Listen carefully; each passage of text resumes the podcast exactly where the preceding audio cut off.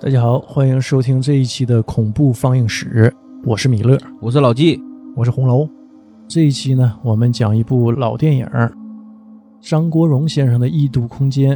也是为了祭奠张国荣先生。为了忘却的纪念嘛。哎，对，张国荣呢也重新定义了愚人节。至少是我们这几代人的愚人节。对，现在你看四月一号，呃，朋友圈里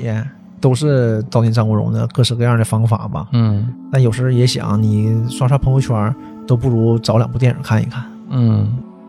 说一下电影的其他几位主演，女主是林嘉欣，啊，林嘉欣，这个也是这个时候吧，刚刚在这个香港影坛崭露头角。嗯，那一年呢，应该是拍了好几部电影。嗯男人四十，哎，对，除了《男人四十》之外啊，之后陆续拍了什么《怪物》啊、《救命》啊，都是这种惊悚片儿。对我看他的片子都是以惊悚为主的。嗯，也算是一代鬼后啊。嗯，腰后还有是徐少强也在里面饰演了一位一个角色啊，一个，嗯，我观影经历里头，他饰演的这种角色应该是不多，可能是也仅仅是这一个吧，一个比较猥琐的、呃唯唯诺诺的、神经质的那么一个房东。嗯，我认识这个徐浩翔老师，就是他的两部电影，嗯，就《武状元苏乞儿》，哎虽然是个喜剧片儿，但他演那个角色也是挺这个阴狠的一个角色。是，然后就是《新天龙八部》，当然是《新天龙八部》也是得二十多很多年前的电影了，嗯嗯对吧？电影也不错、啊，三个姑娘，两个姑娘嗯都非常好看。但是他这个角色，这个新秀老仙，就是也是挺吓人的，因为我死了活，小的时候看，嗯，所以当我看到这部片子它出现的时候，它乐呵呵的出现的时候，我都就就是不寒而栗。啊对恐惧感就出来了。啊嗯，想到星球老仙那了，可能你看的时候年纪太小，不，我就这回重补的时候，我看到他还是这种感觉，因为我不是说害怕他这个人，嗯我就总会觉得下一刻他就会做些什么。啊，也是个妖人呢。嗯，除了徐寿祥老师啊，还有李子雄，也是我特别喜欢的一位香港演嗯员。对，呃，这里头呢，他的戏份啊不是特别多啊，饰演这个男主的好朋友。对，那他也是一位心理医生，呃，而且续上胡子看起来就稳重很多，就不是像以前那种奸诈小人的那种。嗯，对对对，这这里头形象呢，也给人就是挺耳目一新的一个印象。为什么我们要讲这部电影啊？第一呢，这期节目准备在四月一号左右放，呃，以此呢纪念张国荣先生。其次呢是那天呢，我无意当中啊在豆瓣上看了一个华语恐怖电影排行榜，这部电影呢是排在第三位。那前面呢？这呃分别是周星驰的《回魂夜》和呃麦浚龙导演、钱小豪主演的这个《僵尸》啊，嗯那是。就我刚才也想，我觉得这部片子已经很好了，前面会是谁？哎啊但你对说这俩也都都，哎，怎么说各有特点吧？呃，我们上一期恐怖放映室啊不讲了《黑楼孤黑楼孤嗯，魂对当时呢，我就查这个《黑楼孤魂》相关资料的时候啊，无意当中就看到了这个豆瓣的排行榜，嗯，然后我就好信儿啊，看一看分别这个是些什么电影儿。然后突然之间呢，就看到这个张国荣的《异度空间》，我们想到，哎，临近四月一号啊，我们不如就录这么一期节目，讲讲这部电影儿，纪念一下张国荣先生。呃，红楼呢也是特别喜欢张国荣这个演员，我看的恐怖片不是很多，嗯，这是我觉得最好的，少有的对你可看过的，对而且是认为最好的，可能也是因为就有这个主观倾向吧，就感觉嗯是张国荣的片，不仅是张国荣的片子，是因为张国荣的遗作嘛，嗯。所以这也有也有这个情绪在里面，可能。呃，这个电影儿当时刚上的时候我就看过，看的时候我是很害怕的。那个时嗯候也不小了，但是就还是挺害怕的。呃，但就是这两天为了讲这部电影儿嘛，我重新又复看了几遍啊，嗯，就完全没有那种恐怖感了。二十年过去了，你这个人生阅历见得太多了，可能。呃，除了它这个中间有一惊一乍的这种感觉，我确实是受到惊吓了。但是我感觉还好，就是因为我已经忘得差不多了嘛，嗯这个年头太久了。嗯他这个一惊一乍呀，我也是抽冷子啊，一嘚瑟啊。我一般看恐怖片不都事后害怕嘛？嗯啊、大部分时候都是这样。但这个看完事后完全没有一点儿这种恐惧感，反倒是刚才我跟红楼咱俩捋剧情的时候，他吓到我了， 确实是吓到我了。现在是是吗二十一点五十五分，你别着急呀、嗯有 有话咱明天说。嗯老纪是后来的啊，嗯是啊，一开始说他可能会缺席这次的录制，完了我单独跟红楼，咱俩就在这个哎，顺便说一下，我们借到了一个录音的一个办公室啊，对，谢谢张老板儿嗯友情赞助 啊，再次谢谢张老板，嗯张大善人啊，感谢。张大善人啊， 被被散了呗。 那洋洋来出来了，这养不出来 了。哎呀，他把自己的办公室呢，呃，借给我们。我们主要是在周一到周五的晚上啊，嗯六点以后和周六周日全天都可以借用，嗯，避开他办公时间。这个也是十分感谢啊，有这么一个固定的录音点儿啊，以后我们请一些朋友来录音，就比在家方便多了啊。这个表扬张大善人这事儿，你非得在愚人节的时候发出来他能懂，他能嗯懂。他会懂的。才会懂啊哈。我哎，刚才说到哪儿啊？就说到这个，说到哪儿还忘了，还打个岔啊！ 啊，对，刚才说到跟红楼捋剧情啊，我看完没太害怕啊，但捋剧情的时候，确实红楼给我讲的时候，我害怕了，他一惊一乍的。啊，对对对，就这这是这种感觉，我确确实吓着了，因为 挺晚了，现在啊，整的红楼一惊一乍给你吓到 了。是啊，我看的时候一点儿也没害怕，就是哪几段呢？一开始林嘉欣见着这个、呃阿飘的时候啊， 对，呃，也是一惊一乍的嘛。我是有点儿这个恐怖渲染是挺到位的，我是有点儿隐隐的害怕，但是过后就就觉得没什么啊，没有当年看的那种恐惧感。我看完也就看完了。我我之前看恐怖电影啊，看完之后是自己上厕所都是很害怕的。 人多是吧？有点挤哈、嗯，我们下面给大家讲讲剧情。如果呢没看过的朋友呢，呃，你可以暂停，先把电影看了，再回来听我们的这期节目。呃，如果呃不想再看一遍的话，或者是想看看新鲜，哎也可以就直接跟我们停着走，也可以。哎，对，开头啊，开头我就觉得就是挺吓人的，就是刚才我说的嗯这个徐少强就出现了。首先出来的是呃林嘉欣嘛，嗯林嘉欣来租房子，这个徐少强是房东，笑嘻嘻的，这很真诚啊，就哎你感觉到很真诚的你笑。我我插一句啊， 你知道哪儿就我就就佝偻吓一跳 啊，就他出字幕的时候出名字的时候是吧？啊，就是异度空间对啊，啪，我就是抽冷子来那么一下，我我就一嘚瑟，因为我我是戴耳机看的，然嗯后就是这面放着电视，这面拿着手机戴着耳机看这个电影儿，啊我没太注意，他领听来那么一下，我就就吓一跳。林嘉欣女主嘛，嗯就来租房子，这个徐少强带她看这个房子，这个房东吧，咱说就挺厉害的，促销模式挺厉害。他们这个电梯坏了，啊，高层电梯坏了，然后他还说呢，年轻人嘛，多锻炼锻炼还是好似的。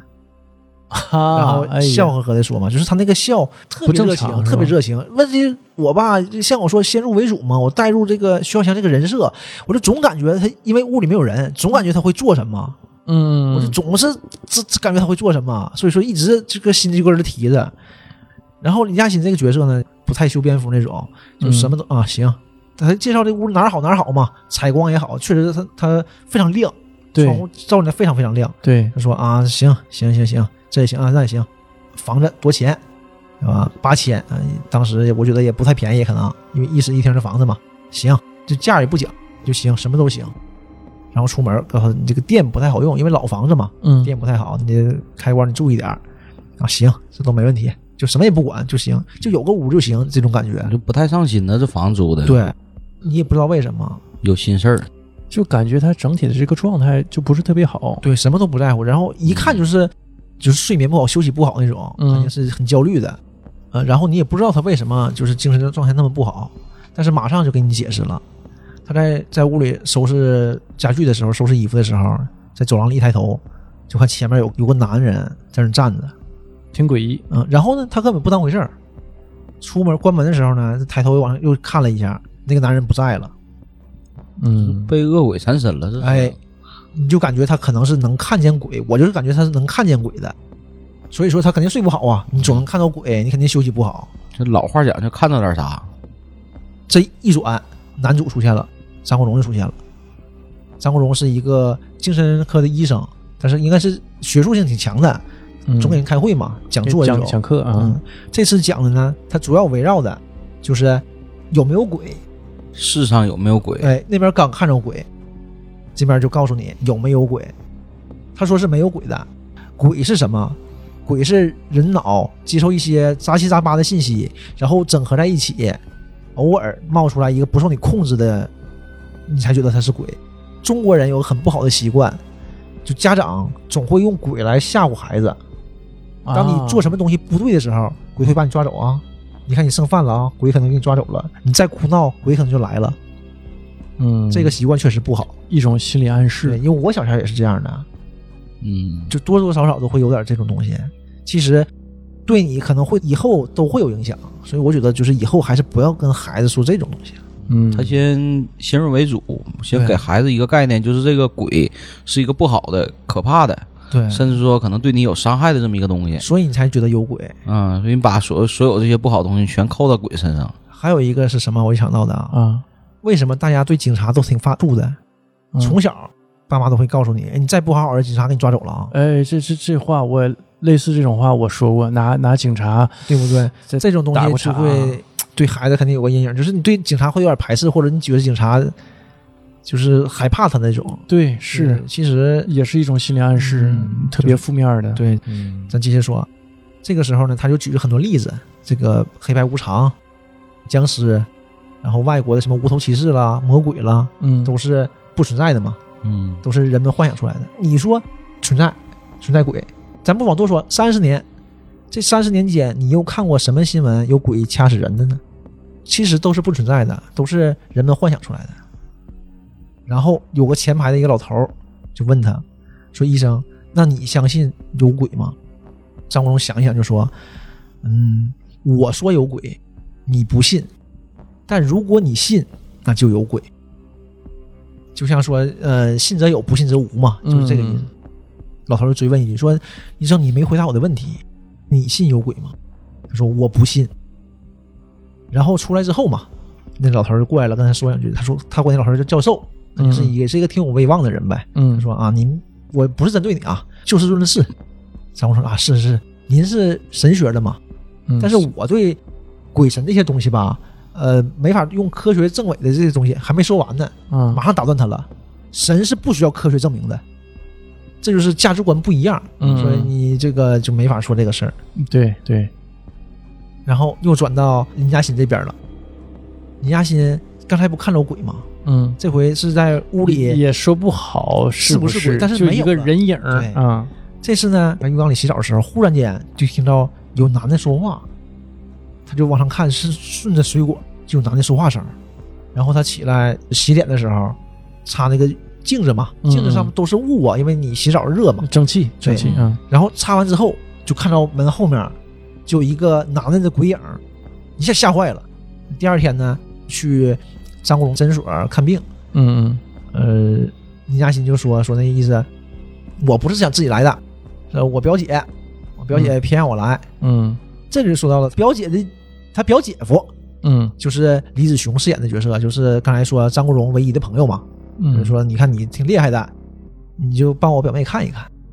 而是你也没结婚，你也没女朋友，正好我表妹大美女，介绍介绍不也挺好吗？你就当相亲了。看的吧，第一次这个，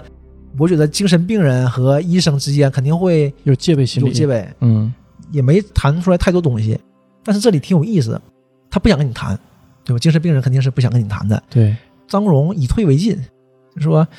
那聊一会儿呗，咱就聊什么都行，聊点别的呗，反正你钱也付了，对，对吧？你总得找啊看，咱聊十块钱的，就是这个意思。嗯林嘉欣呢也没说什么，因为有戒备嘛。张国荣说那我说吧，就安慰他的话呗。然后有一点我觉得挺对的，中国有个古老的思想，觉得精神病就是疯了。嗯，所以为什么精神病人不想承认自己精神病？是因为我没疯，对对，我没疯我就没精神病。其实不是的，失眠都算是一种精神病。然后人家教育方式也非常好的，就哎把药带着吧，下次再来，就跟发烧感冒是一样的啊。给他留着张名片，嗯就有事儿你就打电话，有需要帮忙的时候你给我打电话。然后他出去的时候把那药打开一看，是一包糖。啊，你看人家这个，啊别人都给你镇定剂什么这个那的，人家给你包糖，就没把你当病人嘛，啊，很尊重你的。本来就是相安无事就完事儿了，结果这个时候呢，呃，林嘉欣回家，恐怖悬疑片儿经典的浴室的那水龙头拧不紧，滴的水呀、啊特别静，滴答滴答滴答，一直在这滴答水。然后他找他那个房东去了，房东住在前院儿，嗯找房东，跟房东说能不能帮我修修？房东可以啊，房东很热情的嘛，嗯，这热情，这热情的有点儿有点精神神经质，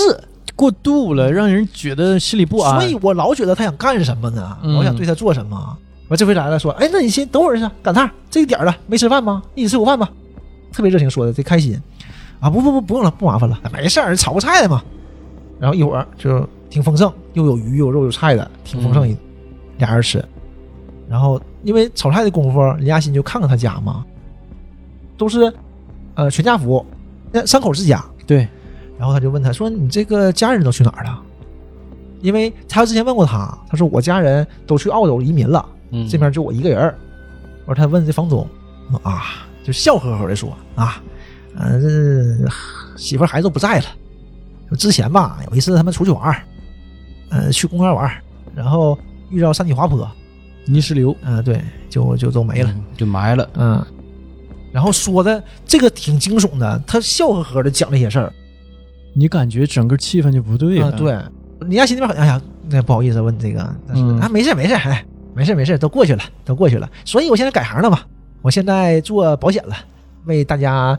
呃提供一些帮助嘛。嗯当然了，你放心，我不会缠着你卖保险的，就是说一说。然后他回头看嘛，地上就摆着两双鞋，一个小孩的鞋，一个女鞋。回头就看一眼他房东，那意思这是这是什么意思啊？房东啊，那个他们走的时候下雨嘛，都没来得及收拾。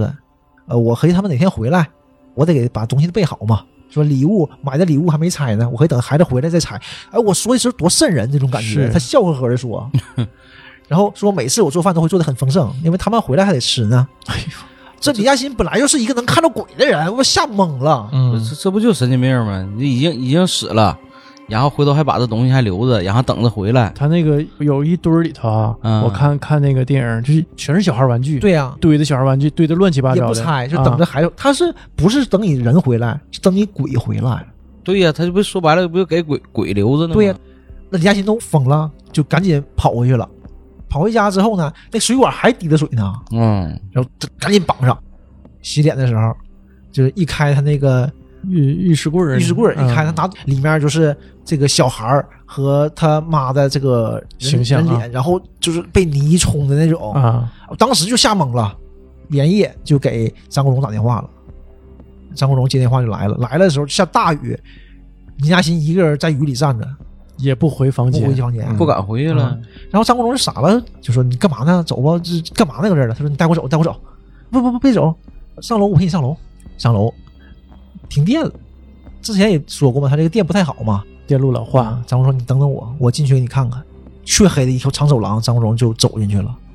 然后又走出来，当当时你就感觉可担心对了啊，就是张国荣进去就出不来了，然后走出来也是从黑影里嗯走出来啊，没事儿，我想应该是保险丝烧了，我回去嗯安去吧。然后他俩拿着手电，摸黑儿在走廊里往上走，忽然间那门开了，出来一个小子，我仨人都吓一跳。对， 啥人都吓一然后跳，我是合计，我说这不不怕鬼吗？我合计这一惊一乍的也是够吓人的。那小子说嘛，你俩像鬼似的，那怎么怎么走道没没声儿呢？那个小子是楼上的邻居，嗯骂骂咧咧上楼了。那他俩把电闸推上去，正常了嘛？嗯这就正常了。然后俩人进屋就聊一会儿，聊一会儿，张国荣就是给他片药，说镇定剂，你把这个药片吃了，像安眠药似的呗，嗯吃了睡一觉，我搁这看着你，没事儿。然后他说：“你不怕我有什么问题吗？因为这种精神病患者一般都不会给镇定剂的，他万怕一他吃了就是自杀自杀什么的。对对，因为他看到这个患者手腕上，李嘉欣手腕上是割过好几道的，对一看就自杀过，经常自杀好几次。李嘉欣睡觉了，睡觉张国忠在外面就看到他的日记，然后把他日记全拿出来了，完一个一个看。张国荣这里有旁白嘛？张国荣讲一下，他说：“我和一般的心理医生不一样，因为我们了解到的心理医生就是病人来了谈话，啊，你有什么问题呀、对，对吧？你给我讲讲，然后你得克服它呀，你得回想它，然后克服它。他说我不是这样的，他说我通过别的渠道了解到他这些事儿，然后想办法引引导他把这些事儿走出来。他说看日记这个是最好的方法，当然了，那但是写日记嘛，就是说从头看从头看就知道他是怎么回事儿嘛，嗯嗯，就是有写日记的习惯还是好。方便心理医生对你治疗。嗯心路历程啊，这里就讲到了这个女孩儿是怎么有什么问题，应该算是少年时期呗，对少女时期， 还还穿着校服呢，对，初中的时候穿那种白色的那种，还像海军服的那种校服嗯，对裙子嗯是，呃，和男朋友应该是因为分手了，然后导致的就是这个事儿，有很多画面嘛，在一个学校里，她那个小姑娘向她招手，嗯对然后她和那个男朋友一起走，坐她车的后座上后座啊上，而抱着她，这种就是很多这种镜头，但都是模模糊糊的，对，就是片段式的，嗯，有很多，最后两个人分开了，也是有那种推搡的镜头，对，然后他就知道这些事儿了，留了个纸条，告诉他明天三点你来我这个医院来找我，然后继续聊这个事儿。第二天呢，因为他这是诊所，诊所是他几个人合开的，他还在医院工作。然后医院他那个李子雄，他这个朋友就出现了，因为是是这个女孩的姐夫嘛，对，他就问了一下大概这些事儿，然后他姐夫也讲了一下，说这个孩子父母呢，在他十二三岁的时候就离婚了，离婚之后呢，又又重组家庭了，然后双双的都移民了，就没有人管这个孩子。身世也很可很可怜嗯，这里面李子雄就说了一下，他这个人很自我的，谈恋爱也挺好，结果呢，男朋友劈腿，就跟别人给绿了，跟的那个小姑娘呢，还是一个非常丑的一个姑娘，没什么优点，不如他，对他更接受不了了。嗯然后李子雄就说嘛，说要是我，我也得精神病了。啊，想不开事儿太多了。哎，嗯，然后到下午呗，都五点多了，特意给个表的镜头嘛，都五点多了，张光一看还没来呢，那可能是人家不来了。然后一推门，咵一吓一跳，他搁外面站着呢，啊，就木得呵的在外面站着，我吓坏了，说你怎么没进来呢？啊，我以为你有病人呢。然后就是那那意思就是这么晚了呢，他说啊，我睡觉就睡到四点多，就感觉这次还挺有安全感的，能睡这么长时间吗？是药物的作用但吗？ 是药物应该不会持续那么长时间吧？。对对，啊，然后那吃口饭吧，就聊一聊，就是挺投机的了。他们两个就走得很近，就慢慢的你就能感觉到林嘉欣就开始喜欢上张国荣了，就是游泳那回是吧？对嗯一起去游泳。游过来的时候就挺亲密的，就扑到张国荣怀里，就是说啊，你这么快我也追不上你啊！嗯嗯，扑过来，张国荣咵就把他手抓住了，就没 贴上。对，没让他摸。嗯，林嘉欣就感觉挺尴尬的嘛。哎，我记着还有一段儿是他俩游完嘛，嗯说再游一次嗯，啊，然后张国荣就是就就往另一边儿去游嘛，对，完林嘉欣在后面去追他，追不上嘛，想抓他脚，嗯对，摸着了，嗯摸着了。张国荣好像是有一个镜头是甩开了，完张国荣就有点儿是有有点儿躲开，就是有点拒绝哈一。对下就把俩手握住了，就嗯扑到胸上，没扑上。嗯嗯那挺尴尬的嘛。上来之后呢，林嘉欣就就说两句呗，就是那意思，就嗯就是挺挺好的，咱俩就是你这这么帮我，就是这方面呗，说一嗯说。呃，张国荣就说说说那意思不行，就是大概这么意思。因为医患关系是不允许，特别是精神病医生，这个是医德问题，因为。本来精神病患者就有这方面的缺陷，需要依赖嘛。对，那你作为一个医生，你是小哎人之需怎啊么，走到一起？啊对，怎么走到一起这都不好说。因为爱情嘛，嗯但是这个不知道你是不是趁人之危了，或者是你嗯有没有这方面引导，这事儿是不好说的。嗯所以一般，特别是精神病医生和患者这个医患关系是一定要处理好的嘛。嗯但是女方是不这么想的啊，那你拒绝我了呀，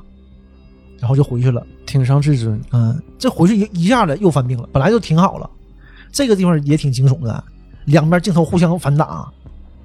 一会儿是林嘉欣，一会儿是张国荣，对，林嘉欣这边打字，他心里独白嘛，打字以后我不会再纠缠你了，嗯什么这那，我知道你不喜欢我。嗯，然后张国荣这边也打字嘛，也是内心我知道我今天伤害了他，但是我不可以让他对我产生依赖，就因为地地方方关系啊嘛，，又转到李安心这边，就写着我以后再也不会缠着你了，你放心吧。然后就打救我救我，就一下就变得更清楚。打了很多个救我，对，，而且字体非常大，嗯就我叹号就哗哗一直打一直打，然后不知道为什么他那个摄像头打开了，嗯就前摄像头就是能看到李嘉欣，后面是那拇指那拇指那个泥石流冲了那拇指，啊，搁搁电脑里看出来了，对，，就搁在他身后嘛，啊完往他这边走，啊、一下子李李嘉欣又不行了，又疯了，像张国荣这边，我开始有点害怕了，我不知道我是怕你还是怕我自己，这个你肯定不是指林嘉欣，因为他之前用的是他。嗯，那我一看这，我哎呦，我就想这是是说错了什么？因为马上就过去了嘛，我还没对反应过来呢，就是他在跟第三个人对话，这我都没想这么多，就没、嗯没想完，就马上就下一点了。倪嘉欣住院了，对，他们去看的时候给个镜头嗯又割腕了又拉一刀，啊、然后这个李子雄就跟就跟他讲，跟张国荣讲说啊，这个事儿我忘忘跟你说了。他每次谈恋爱，因为他太自我了，就是而且总说能看到鬼，一般男的都受不了嘛。嗯，压力太大，，对，然后都分手了，说每跟一个男的分手，他都自杀一次。说我分手之后先看到鬼，就是然后我就要自是杀，跟你说就好了，没告诉你。嗯张国荣想一想，就觉得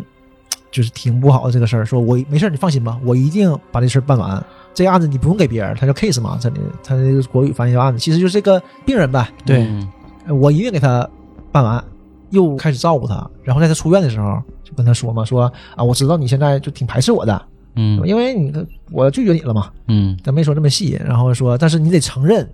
我说的话都是对的。就说他这个病症嘛，就是你看你这事儿我都了解了，从你朋友那儿我也看了你的日记，这些事儿我都知道了。但是你得正视自己，你得走出来。而且我知道你真正的病因在哪儿，你真正怕的是谁。这时候他把门打开，他父母在外面，嗯李嘉欣的父母就进来了，说：“呃，医生把我们请过来，想跟你见一面。”然后李嘉欣表示的也挺排斥的嘛，对，然后就劝他说：“你得发泄出来。”然后他给他父母一顿臭骂，就想说什么你就说，对，就是全发泄出来了。嗯，最后呢，克服这个障碍了，然后他关系也就很融洽。哎，我记着有个镜头是他妈他爸要跟他告别嘛，对因为都移民要回自要回就是回人家那国家了嘛，对对吧？有点依依不舍不舍的时候啊，林嘉欣拉他妈手，对，刚开想拉还不想拉，就碰一下，哎，就对就有这种镜然头后啊。他妈马上就给拉住了，对就一家人缓和了，嗯，就还还挺好的。就是似乎应该是被治愈了。对，应该就算是治愈了。嗯，张国荣那边每天都忙，嗯，你就会发现他给林嘉欣那个药，他也吃镇静剂，而且他嗯吃的量非常大。他给他只是吃一片儿，嗯用刚才米勒的说法，吃一片就睡到第二天四点。他一倒就是刚才倒了三片嘛，然后哗他又倒一下，又倒了两片，他五片一起吃的，你就知道他肯定就是有点什么问题，你就会回想到刚才，嗯，就是不知道是什么原因，而且他一直在工作，他也不休息，也不谈恋爱什么的。这个时候，那个李子雄给打电话嘛，嗯，说哎同学聚会，来不来呀、不来。那这个什么是这个这个这个事儿来不来呀、不来。哎呀，你来呗，哎不来。说没时间，我也不喜欢，哎不来。忽然间，李嘉欣给他打个电话，说啊那个，因为就挺尴尬的嘛，嗯说啊我知道你不能来，但是我姐夫呢让我给你打个电话，嗯，我就跟你说一声。哎，去了，那 好使，嗯，在去的路上就出问题了，一条黑路，他搁这开车，后面啪一个远光车灯打亮了，他就惊一下，嗯这时候呢，一个大货车就从身边过去了，行驶。超他车，对，其实没什么，但是过去的时候他往那儿一看嘛，那个驾驶员是一个穿高中校服的一个小女孩儿，嗯，这时候就挺瘆得慌了。挺瘆得慌了，他咵把车踩住了，深夜一小女孩开货车，但你一看就知道不是那小女孩开货车，啊嗯呃他就能看到那个小女孩儿，那个小女孩儿就跟前面那个记忆中小女孩儿挺像的，嗯就是看那个日记的时候，嗯然后开回去，我以为就是他这个记忆串了呢。刚才不说吗？都是头脑里想象出来的嘛。下面呢，就是他去游泳，这个镜头是我对《异度空间》印象最深的镜头。张国荣空跳下去，挺休闲的那个镜头，但是后面是一排黑色的十字架。啊，泳泳池里的，对，这个泳池里其实它就是那个道嘛，那个线是一个十字架形，一排十字架，就感觉有点像那种墓地的那种感觉。啊，他那个甬道就对砖儿拼成的，像个十字架对似的啊。对游来游去嘛，就是还挺休闲，感觉挺放松嘛。忽然就好像听到后面好像有人，他就回头看一眼，他游嘛，在水里游游，完了回头看一眼，就又出现那小女孩了。车上那个对，向他跟他招手，然后边招手呢，这个左手手腕这块就开始喷血，在水里哇血就散开了。然后张国荣这块儿挺吓人的，就就在哪儿呢？他跟那游嘛，他保持在水里，然后回头嗯看的时候，他手在一直在动，嗯他也像跟人回招手似的。我一直以为啊，是 张国荣在跟他回回回招呼啊，这回什么招呼啊？你为什么要回招呼？这人家招手，所以我觉得挺吓人的、啊我就感觉很吓人他没有那劲逻儿辑性的东西最吓他那人个。他那个劲儿就一看就像回手似的，因为他跟那保持在水里，保持那住划嘛水呢这对划。水啊啊然后他吓坏了，赶紧跑到岸边上岸。保安还问他呢，哎，啊，怎么了啊，医生你怎么了？啊？就没回话，呱就跑了。这个吓得很严重。第二天到医院嘛，也是战战兢兢战的战兢兢的跟旁边坐着，像患者似的坐在旁边晃晃晃的。护士们过给打招呼，他也不理。一会儿到一个处置室里，就给自己电击，啊因为精神病医院嘛，对嗯这种电击疗法不都有吗？他就很专业的，咬上那个牙套，贴上那个太阳穴，贴上那种片，嗯拿两个电击棒咔电自 己往脑袋上。啊，自己 电自己。哎呀，自己治疗呢呗我，咣就倒了，晕倒了。正好外面有个护士看着了，嗯，拉拉走了，嗯住院了。再一醒呢，林子雄旁边呢，林子雄那个表情也非常到位， 呃，就是想乐一下，就是表示也轻松呗，我还乐不出来，嗯扯了一下嘴角，就跟他说说，呃，你这是干嘛呢？啊怎么还自己电自己呢？他说啊，我我可能工作压力太大了，最近一直压力特别大，啊，没什么太大事儿。他说你这要不幸亏是护士看着了，给你盖下来了，要不这事儿肯定是要受处分的。你这是干什么呢？你这是啊？我说啊，你别跟别人说啊，行行，调侃一下吧。说下回啊，你再有这时候啊，你叫我，我电你就完事儿了呗，对吧？我是专业 的呀，赶紧调侃一下，轻松一下。他就说嘛，你这个呀，就是工作压力太大了。对，你现在最缺的就是个女人，就谈谈恋爱哎呀、啊对吧他？说：“你看我那个表妹不行吗？不挺好的吗？她也挺喜欢你的，而且我也看出来了你喜欢她。”他说：“没有，我是呃工作需要。”他说：“我瞎呀，我看不出来啊，大概是这个意思。”嗯是啊完他就就默认了呗。嗯，第二天就去找人家了，就两个人就就算谈恋爱呗。这对，这段还挺甜的，特别吃冰淇淋那段儿，啊，是是，啊我对这个印象也挺深，对，还挺嗯挺挺甜的，两个人挺浪漫的，这一切都是挺好的。一看这个呃林嘉欣这个女孩儿肯定是恢复了。嗯，然后后张国荣呢也再没犯病，嗯对吧？就一看感觉都挺好的，状态不错，嗯，就挺甜蜜的。几个人聚餐的时候就出事儿了，吃饭就互相聊天呢嘛。嗯忽然间外面有一对老头老太太嗯，就往屋里看，隔着橱啊窗，，然后在这桌指指点点的，因为这桌都是同事带家属嘛，对嗯他们就看着了，哎呀，这啥意思啊？还开玩笑呢，哎，赶紧的，赶紧的，谁病人赶紧对处理了啊，一会儿人进来了啊。嗯然后就过去了，老头老太太。走了我，还说啊，你看走了，没事儿，这这都开玩笑嘛。继续聊，刚聊没两句，老头儿还进来了，老太太拿瓶子就给张国荣砸了，嗯砸脑袋上了，说你怎么不去死？你怎么还不去死？就歇斯底里的，直到警察来才给拉开。然后大家都不知道怎么回事儿啊，莫名其妙啊，谁病人吧这是？那你打我肯定是我病人或者怎么样的呗。回家呀，查了半宿，就一直在查电脑上查资料，这是谁？是这个吗？不是，是那个吗？不是，一直在查，没有信息。然后林嘉欣跟他说，因为那个时候已经住在一起了嘛，说哎呀睡觉吧，睡觉，没这查吧，这不着急，你也不知道是谁，实在他说我想不起来这是是谁，这哪儿的这么人，怎么想不起来？嗯，行睡吧，挺晚了，睡觉了。睡觉的时候呢，就给个镜头在床上躺着嘛，林嘉欣睡着了，张国荣翻来覆去的也睡着了。但是就一直有这个声音，你怎么还不去死？你怎么还不去死？忽然间，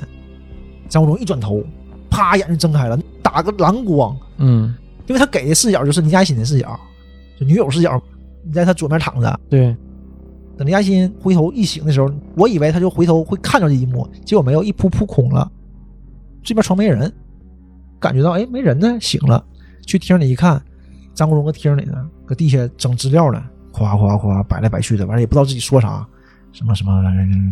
就搁那嘀咕。叨叨咕咕的，林嘉欣说怎么了？叫他呀，然后金门怎么怎么了？怎么了？没反应，没反应，就梦游了。看、哦啊看他一宿，就半宿呗，因为他半宿才睡嘛，看他半宿，看到早上七点多，张国荣就木讷呵的，最后收拾起来，眼神特别空洞，也不聚焦，也不对看东西，拿起来放到书架上，拿起来放到书架上，然后走过来进屋，哐躺床上了，刚躺上，刚躺上也就三三五分钟的表示，可能都没有，就反正几秒钟，电视就嗯几秒钟，闹钟就响了。闹钟一响，张国忠啪，眼睛睁开了，哎，神清气爽，新的一天。不知道这些事儿不知道，完一看床边呢空着呢，嗯然后就起床了，到厅里看到林嘉欣啊，林嘉呀欣，你起来这么早？啊，李亚新搁那儿佯装镇定，嗯我还问他呢，啊啊，那你这咋回事啊？嗯嗯，张国荣，嗯，挺好的，啊，早饭吃啥呀？对，完还说呢，说你你怎么起这么好这么早啊啊？但是呢，瞅你这个黑眼圈很严啊重，对你是这昨天没睡好吗？嗯，对，一哪是没睡好，根本没睡呀，这咋睡呀？吓懵了。保护梦游呢嘛，这嗯说你要吃点啥呀？完了说一说啊，这一切正常，张国荣一切正常。那这是本身就是不正常啊！对，林亚先就去找李子雄了，慌慌张张进来的吧，冲进来，那边还有病人看病呢，慌慌张张冲进来了，啊，把病人请出去了，说你咋的了？又咋的了？啊，不是我，不是我，他说我没问题啊，说是张是张国荣，然后他说他梦梦游梦游了半宿啊，你是个精神病人，那个是精神病医生，他当然觉得是你的问题了，嗯嗯嗯，但是没说太明白，嗯说啊，你没事吧？那这这么那行，不太信他，我跟他谈谈吧。嗯然后他就找张荣去了，说，呃，林嘉欣呢，就是你女朋友吧，意思。他说你有病了，张荣，我有啥病啊？我挺好的啊，你没病啊？你没病，不是他有病了呗？他可能又有什么不太对的，你得跟他谈谈呢。又犯病了，啊、就以为呗，或者是有什么事儿呗。说啊，那行，我找他谈谈吧。再一转，林嘉欣就跟他表姐在一起了，表姐也很正常啊，也觉得不可能、啊，是不是你有啥问题了？说我真没问题，我真好了。你就这么长时间，你不知道我好了呀？他说那你这这是怎么回事啊？他说你得信我呀，表姐你不信我吗？他说我信你，就是呃客套话嘛，就像说似的，老季你得信我呀。嗯老季啊，我信你，米勒也不信你呀。就这样，他说那我信你，你姐夫也不信你啊呀。嗯这时候啊，人家二话没说，啪，遥控器一摁，他录下来了，嗯就把那个张国荣那个镜头放出来，就是那个木的喝的跟那儿收拾东西，资料这是。这，证实了，嗯，啊嗯对，李子雄也后来回家也看了，也说嗯那那可能就是就是有点梦游症呗，他有梦游症。他说以前没有啊。我说什么时候开始的啊？他说就这一次啊，也没想到是也不知道是什么原因促使的啊。他们也没想到是打的这个事儿，因为谁也想不到这个事儿嘛。再看看吧，观察观察吧。结果第二天又这样了，这个抓人抓赃嘛，马上打电话。嗯李子雄就是表姐表姐夫俩人就来他家了。嗯哎呀，进来一看，搁地下摆着呢，又开始摆上了。李志雄就客套客套来说：“哎呀，哎呀，我来是是凑巧了，啊大半夜的也不知道怎么凑巧，哎路过，哎，来看看看你，嗯根本不理他。”然后他说：“没事儿，你不用小声，他听不见，他看不见，听不见，又喊又叫啊啊，说啥也不好使，推他也不好使，嗯没反应。”然后他就说：“那他怎么能醒啊？他他是什么契机醒的？”就问他，他想一想，闹钟，拿闹钟，那个地方也挺吓人，那个劲儿，那种像被催眠了、叫醒被催眠的人那种，把闹钟，就是他搁那做活嘛，闹钟从眼边伸过来到耳边，嗯，嘎一摁，叮响，张国荣一下子就回魂了。完了还挺惊讶的，呀，你怎么来了呢？对哎问李子雄啊，哎，你在这儿呢？就那个场面挺诡异的，你睡觉忽然间睁眼睛，你还没反应过来你自己搁这儿干啥呢？你看他对面这这朋友搁这儿呢，哎，你你你咋来了呢？就有点这个劲儿。嗯那就说你你干嘛呢？你搁这儿啊？你梦游啊？他说我梦什么游啊？我不梦游啊。他说你看看，你干嘛呢？指着那个资料说的，满地都是，啊满地东西。然后我们俩来看你半天了，嗯你什么没没梦游？那就恼羞成怒了呗，因为自己也不知道怎么回事啊。嗯，然后就说说这事儿你不能跟别人说啊。我还跟那个林嘉欣还喊一句，对，还喊着说我就说你不让你动我东西吗？因为一地碎纸什么乱七八糟，对他也不知道他自己弄的呀。嗯然后第二天到医院一开门，李志雄和院长搁那坐着，一下明白了，肯定说了。用那个电击疗法的那个事儿啊，啊对，就是这个事儿，说他这个事儿，梦游这个事儿。啊，呃，院长就说嘛，嗯，张国荣肯定很不乐意啊，就这意思。他跟你说了，哎，你别怨他，说你别怨他，他也是为你好。嗯说李子雄也为你好对，啊，之前自己垫自己这个事儿，我们都知道，别说我了，董事局都知道。之所以能压下来，就是因为李子雄，他帮你压下来的。你到底怎么回事儿？精神病医生啊，你怎么怎么回事儿？他说啊，我就是最近压力太大了，我那个论文写不出来了，不会。那个院长说行，那就放一放，这不着急啊，嗯就劝他呗，因为你是病人嘛，肯定劝他。说我想给自己放个大假，行，都没问题。等你放假以后呢，我给你好好检查一下。对我亲自给你治疗，对，嗯，他和李子雄也不欢而散，那肯定生生气啊！你给我告诉这个咋回事告啊？状了，告密啊，了我没病，你都这样了啊？这精神病人嘛，没病。啊！对，之前也说过，呃，林嘉欣第一次见他前嘛，说我没精神病，啊我表姐骗我来的嘛，对吧？对是，所有精神病人都说自己没病，你看他本身是心理医生啊，嗯，他也对这种东西有根深蒂固的想对法，，就精神病人都不会说自己精神病的，嗯，就说这是不好的一件对事儿，什么人会说呢？只有罪犯说自己精神病，哎，一抓一个准儿，抓一个一个精神病，嗯，保脱罪命脱啊，罪嘛。 脱罪保命啊，这晚上回家，那肯定很不高兴啊，和林嘉欣又吵起来了。最后就林嘉欣的意思就是，行吧，那就暂时分开呗。那我明天我就收拾东西我就走了。当天晚上，林嘉欣睡觉呢，就是感觉又不太对，一睁眼睛，张国荣正看着他呢，边看边哭。吓死！啊， 完了跟他说，呃呃，你别缠着我了，什么我也不容易，我知道你什么什么不好，我也不好，什么你别缠着我了大半夜的，的对，啊主要是大半夜，看着你啊，啊。还哭还说，然后这时候张那家站起来，怎么回事？怎么了？啊张国荣就看着他啊，那个是我不好，呃，你别缠着我了，你放过我吧，一顿说一顿说，就就贼悲伤，贼贼害怕那劲儿，表情就慢慢的就变成特别狰狞的了，嗯，就你能看出来变成另外一个人格了。嗯，就说你放心吧，我是不会放过你的，你把我害这么惨，我是不会放过你的。然后李嘉欣特别害怕呀，这个时候张国荣又跑出去了，嗯跑到厅里又开始搁地下摆，然后李嘉欣就看，就看那些摆的东西，显示有报纸什么的嘛，少女中学少女为情自杀，都是老报纸都泛黄了嘛。嗯，这时候开始给回忆了。之前张国荣看日记里面有很多片段是张国荣的，回忆，对，并不是林嘉欣的回忆。比如说，他坐在自行车后座上的时候，嗯那小姑娘的镜头嘛，往镜头往前一拉，那个小伙是张国荣。啊，其实有一部分回忆是张国荣的回忆。张国荣也是高中时候，呃，谈恋爱。这里吧，我不知道是分手了还是误会，因为看不出来是不是分手，因嗯为没说分手。那个姑娘可能是感觉，要么是感觉你对我不好了，你要跟我分手，嗯，劈腿了，要么就是已经分手了，反正殉情。啊因这为个姑他娘死了，对，这姑娘要跳楼，嗯警察也来了，她也她也站那儿。警察说：“你别搁这儿，你搁这儿，她情绪不稳定，你先下楼。嗯”因为小孩嘛，刚带到楼下跟她说两句话的时候，小姑娘从从楼上掉下来，摔到眼前那个车上了，车砸碎了，咣掉下来，在他面前死了，嗯，死在他面前，所以她就一直过不去这个坎儿。他是选择性遗忘，后来她就想把这段忘掉嘛，她就一直不记得那个老套老太太就是这个小女孩的父母，啊，葬礼上她都见过的。这段是才把这个整个勾回来，对，就把前面的这些伏笔呀、对对吧？就是交代了，对，你就感觉这段儿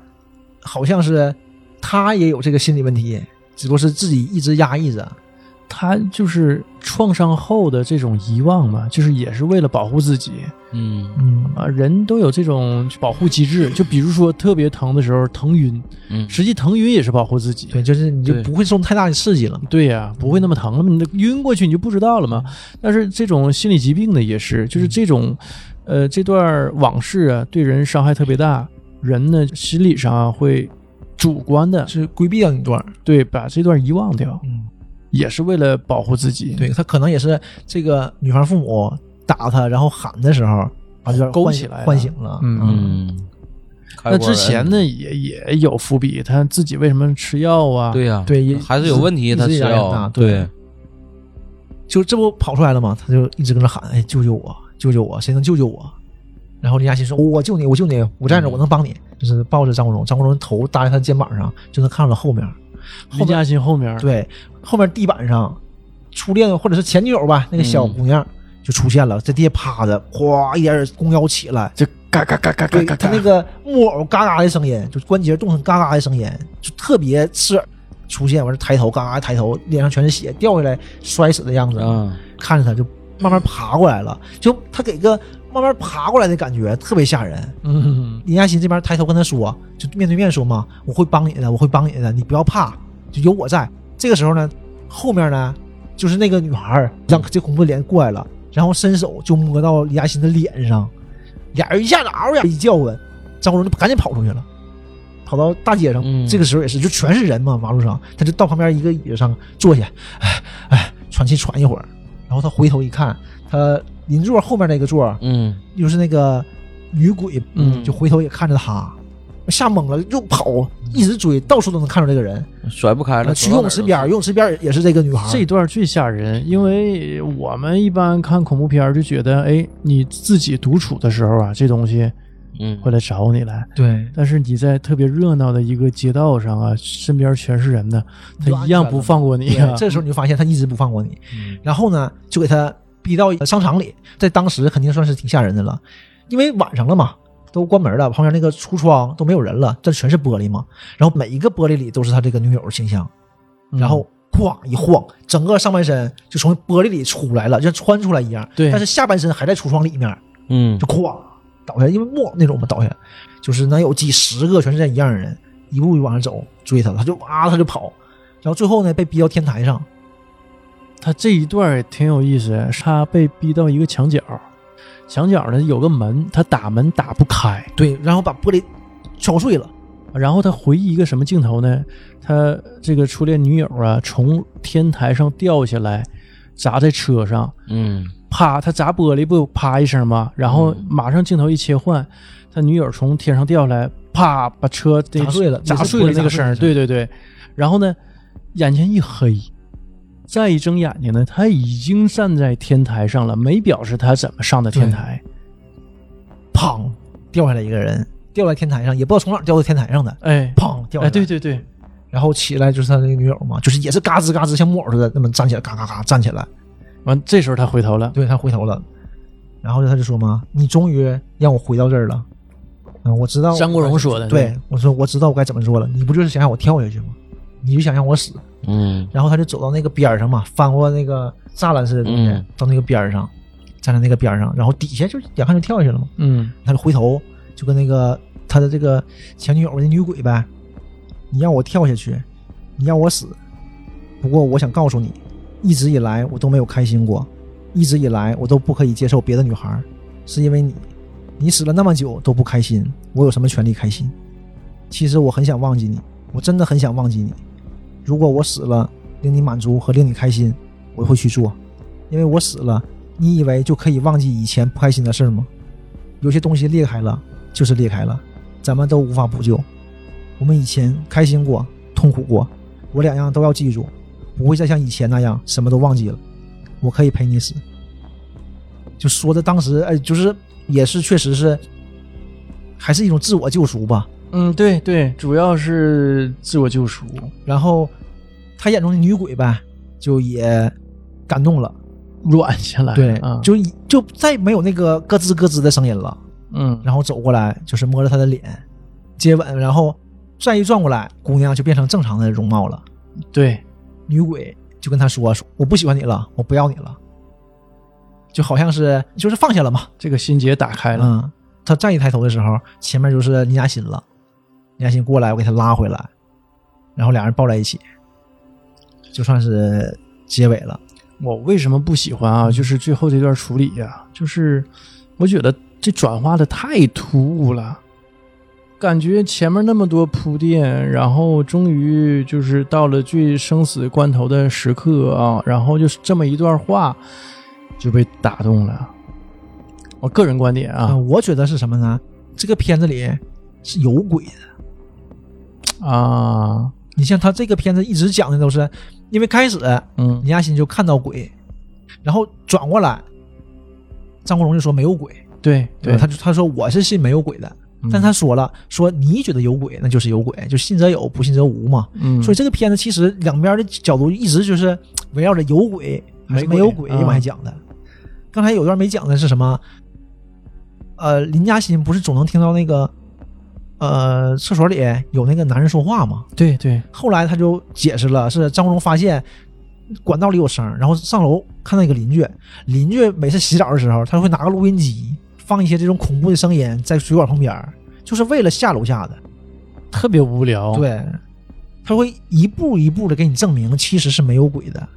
这个是从张国荣那个角度来对证明。你看他这么跟你说，这个是这个原因，其实没有鬼。但是呢，下一个镜头，张国荣下楼的时候，又发现那个房东在往屋里贴符，对，说为什么贴这个符？他说我原来是住在这个屋了，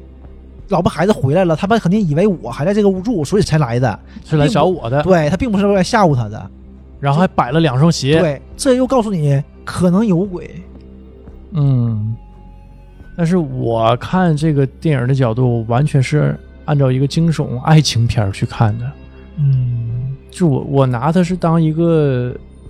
呃年轻时候的一段儿不太好的一段经历或者是回忆吧，嗯嗯对一个人造成的这种伤害，嗯也是由情而起，然后中间有一些波折，一些惊悚嘛。最终呢，也是由情而终。他跟林嘉欣最后一个镜头是他俩搂在一块儿嘛，对嗯依偎在一起，然后天亮了，太阳出来了，证明哎之前的那一段不好的回忆翻篇儿了，这是一个新的篇对章。。但是我啊说的意思是在哪儿呢？嗯还有像什么，张国荣一直都是没有事儿的，对吧？一直没有表示他有什么事儿，但是他忽然间谈恋爱了，有喜欢的人了，这个女生的形象才出现。要不这个女鬼可能平时就只是蛰伏着。后来说嘛，你不能开心，你只要不开心就行。啊，你看他只有从开心了，那个大货车才出现，才有那个女孩儿游泳的时候才有那个女孩儿。啊，呃，我是这么觉得的。所以后来最后在对对天台上，嗯，他讲那些话，他跟那些女鬼讲那些话，或者他跟他自己讲那些话。对但我总觉得，你讲这个事儿，你真情流露，讲这个东西，可能会感动你曾经的恋人，但是你怎么说服自己的呀？嗯嗯，可能确实有这个，他只不过是这个鬼被感化了，被超度了。我是这么想，呃，我我没看这电影啊，但是我刚才听了一下这个剧情，给我的感觉就是这里边的人物呢都有鬼，从房东，他本身一个神经兮兮的，最后呢他贴符，他也有鬼，他是真信鬼，对，而且你看这个男主和女主也有鬼，可能说这个事儿再引申一下，就是每个人可能心目中都有自己的那个鬼，或者是自己那种隐私啊很隐蔽的一面儿。对然后最终呢，在天台那块儿呢，他和这个你说是鬼也好，或者说是内心的那部分不可触碰的地方吧，进行一个和解。最后我就想起来一句话，就是经过了这么些年，你和你当初的那个小孩儿和解了没有？就是把一些东西你是不是放下了，是不是有些东西你能够释然了？对，其就像最开始张国荣说的那样嘛，我跟你讲鬼，你不相信，嗯，如果你自己相信有鬼，那就是有，就是还是看自己，其实这种嗯对还是要直面自己。直面自己，你就你嗯心里那些东西，有些东西你要跟他进行和解，要跟他化解，而不是说给他始终放在心里是个包袱。可能今天这个事儿，明天那个事儿，不一定哪天有一个事儿一定会触碰到那个点，你可能就会爆发一下，就会这开关就打开了，魔鬼就放出来了。所以我在这次回看的时候，看到最后嘛，嗯，最后也是想到这个问题。你看张国荣最后抬头的时候，林嘉欣就给他拽过来了嘛，给他一个拥抱嘛。所以有时候也想，当时张国荣跳楼的时候，你说旁边要是有个人，可能也就嗯嗯不会跳了，可能也就嗯，当时我记得，嗯，张国荣去世那阵儿嘛，然后就也很多人评价过这个电影，然后也说过说是不是被这个当时拍这个电影的时候带入进去了，没走出来，说白了，嗯，不存在，后来是有这个、有这个解释，嗯，就说张国荣是抑郁症嘛。对当时说拍这个电影会不会加深他这个问题？对，但后来有明确的说法，嗯张国荣的抑郁症是生理性的，嗯是他大脑里的一些这种化学反应引起的这种抑郁嗯症。而且另外一种抑郁症呢，像你说的那种呢，外因是心理性的，嗯，这是完全不同的。就是红楼说那种啊，是属于内源性的，嗯，外因带起来的属于呃外源性的，所以嗯怎么说呢？还是说心理问题呀、应该及时去求助专业的心理医生去治疗、去解决，嗯，这样才能更好的把这个病痛啊治好。嗯实际上，抑郁症啊，呃，就跟发烧、感冒是一样的，就有病了，你得接受治疗，你得吃药，嗯这样才能更好的去有效的控制它、缓解它。汇集记忆是不行的。哎，对，就嗯别把它看成一个丢人的事儿。为什么呢？还是我们一开始说的，对我们老觉得抑郁症是这人神经出问题了，神经病，是是，对疯了，啊疯了，对，其实他不是疯了，他只是有病。就有病就治呗。啊对，其实应该是这样的。可能现在啊，这二十年之后嘛，嗯，我们对抑郁症呢，就我们这这一代人呢，可嗯能已经更能直观的啊，更能往好的一面去看待它，就不对觉得啊，这这人抑郁症，这人精神不正常，没没有这种观念了。嗯，嗯，你像之前二十年前，对那不吧？就是疯了吗？呃，对，所以说，就是社会对他的你别压说力我会们越来越大你的。别说我们大陆啊，香港人都这么看待这个问题。没错儿。嗯那本身他这个他的这个身份就有着很大的压力对，啊，嗯一个演对员，一个明星，而且是那么、那么对啊，那种巨星巨对星，巨星啊对，对他本身他就有这种压力，哎，多可惜，四十六岁，呃，这个电影啊，我还让我想起另外一部电影，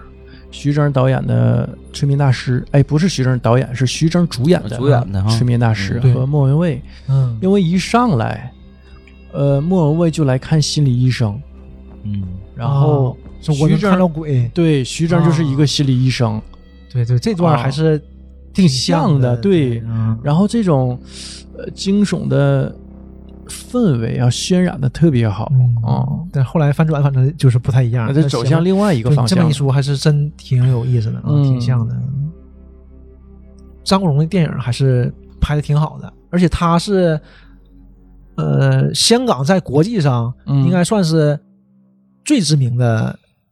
演员了，之一吧，当时应该是第一个，他是嗯第一个在韩国最受欢迎的中国男演员，嗯嗯，我而记且得而且当票房非常好，在日本也是。后来嗯因为拍《霸王别姬》嘛，嗯嗯，这个《霸王别姬》这个打响国际知名度对了，这个程蝶衣这个太，嗯经典了这么一个角色啊嗯，就也感觉特别符合张国荣整个这这个气质不成啊，不疯魔不成活这个劲儿，哎嗯，这个演的太好了，也获了一以个后他国际大奖啊，对，这样这不就起来了吗？就是全世界都认识他了。一零年左右吧，西恩就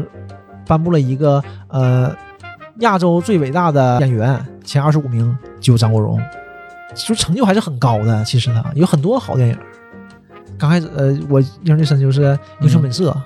对对吧，那会儿他这个角色，说实话，戏份不是很重，而且不讨喜，对，而且哎你有发哥鸭子，小马哥这个角色正好他俩是一正一邪，其实，对，但是差太多了。嗯，可能也是因为戏份的关系吧，内容比较少。嗯然后《纵横四海》我挺喜欢的，就他们三个，对三个三角恋，完事儿还是关系还非常好，非常非常好，非常浪漫。就张国荣那个背影特别帅，就是开头那个背影，回头一摆手。然后就是《阿飞正传》，《阿飞正传》那个世界上有种鸟，有种五角鸟，它一生都在飞，困了就在风中睡一会儿。这一生只落地一次，只有它死的时候。嗯，哎呦，那个特别酷啊、我印象深的还是他演的《东邪西毒》啊、我我觉得那里头欧阳锋。对他把那个角色诠释的非常到位，但实际上我后来看各式采访啊，嗯张国荣说他之前实际上他演的是东邪，硬剪成吸毒 的这个我很意外啊 呀、王家卫啊，这是正常的，嗯，就拍戏没剧本的人嘛，嗯拍戏没剧本的导演， 这是这是正常的。嗯，你想想，因为有东邪呀，那东邪原来演那个梁家辉原来演谁呀？演演演穿皮子了，啊 是就是所有人就说一些不知所云的对白，然后也不知道自己演的是谁，就告诉嗯还你行这么念就这么念，张学友应该没问题，毕竟只有九个手指头。啊，对，有特点的一个，嗯、经常是拍摄当天，嗯，导演拿过来几张小纸条，也没有背景，而一般有些比较讲究的演员呢，还会根据剧本去列自己的人物小传嘛。嗯但是拍王家卫的电影呢，完全没有这个机会啊，给你台词那么几句话，啊，什么也不交代，你演吧，嗯，对就就这么个情况， 全靠演员然发后挥，明天演啥不知道。嗯、剧没有剧本，嗯，嗯。再往后就是《霸王别姬》嘛，《霸王别姬》是真很经典了。用上海哥的话说，就是没有张国荣就没有《霸王别姬》，但确实是这个这个演的太棒了，这个程蝶衣啊，嗯，是，但是我我一直以为啊，嗯霸王别姬》啊，呃，虽说是陈导的一个高峰啊，嗯呃，我我觉得之后应该有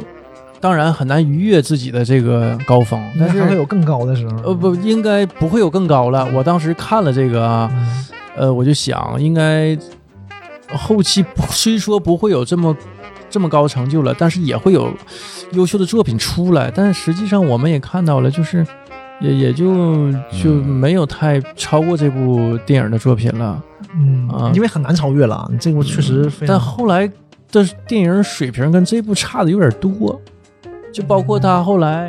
嗯一个馒头也引发的血案是吗？ 我呃不无极是不是想说这个，他后来拍那个黎明演的那个梅艳芳，嗯，他也是花了很大血本的。我觉得，呃，似乎应该能跟这个比肩一下，《霸王别姬》比肩一下，结果呢也差了好多个期望太高了。档档次。嗯，嗯所以是不是因为没有机会再跟张国荣先生再合作，嗯，是吧？你没有这么优秀的演员去跟他合作，这个也是让接下来电影水准大师的一个诱因啊。当然，我不是说黎明演的不好啊，黎明当然演的也很好，黎明不是张 国荣，但张国荣就是他诠释角色呀，也是相当到位了。你像那个年代那些巨星啊，确实是都是实力派，嗯包括都说张学友啊唱歌唱得好嘛，但实际上张学友演电影拍戏也是很也有也实很力的啊好像刚才说的《男人四十》，嗯那也是金马影帝，对对吧？嗯，